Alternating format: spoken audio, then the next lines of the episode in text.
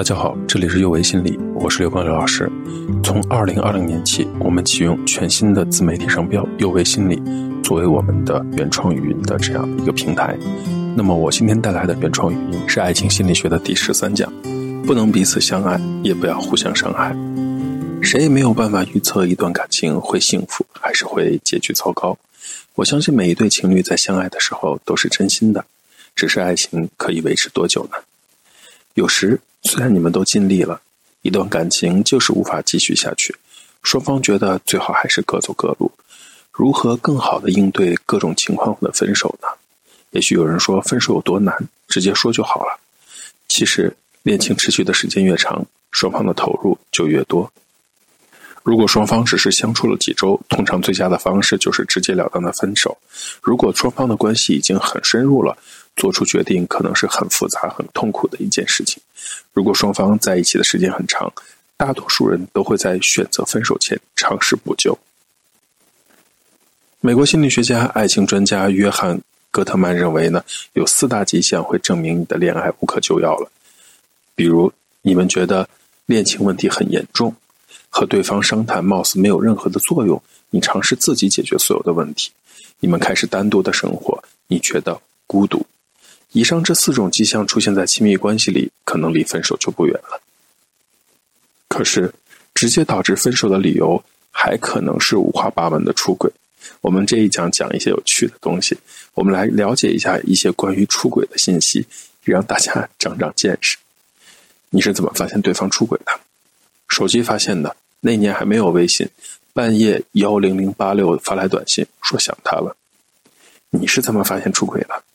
我在电话外打电话给他，问他你在哪儿啊？从房间里传来他的声音，我在单位。我说你给我滚出来。接下来呢，就是大家都懂的撕逼大戏了。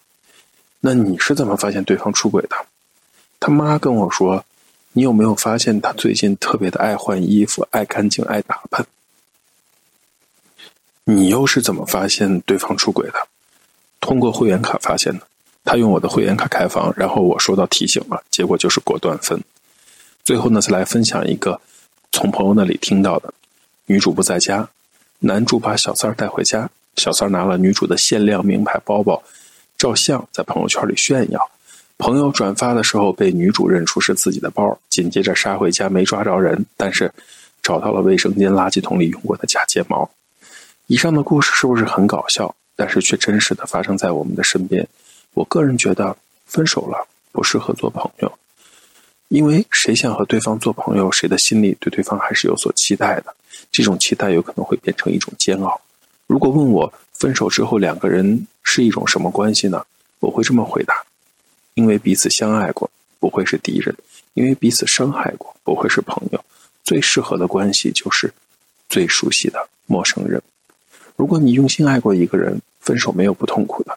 当然，像这种出轨分手的，可能带来的不仅仅是痛苦，还有恶心和屈辱感。那如果是以和平的方式分手的话呢？他可能呃没有委屈和屈辱感来的像有第三者那么的强烈，但他依然内心是痛苦的。因为让一个人住进心里很难，把一个人从心里拿走更难。而往往分手总是需要很长的时间才能走出来。分手之后的心理变化也是多种多样的。有人如释重负，有人恍然大悟，有的人则是痛不欲生。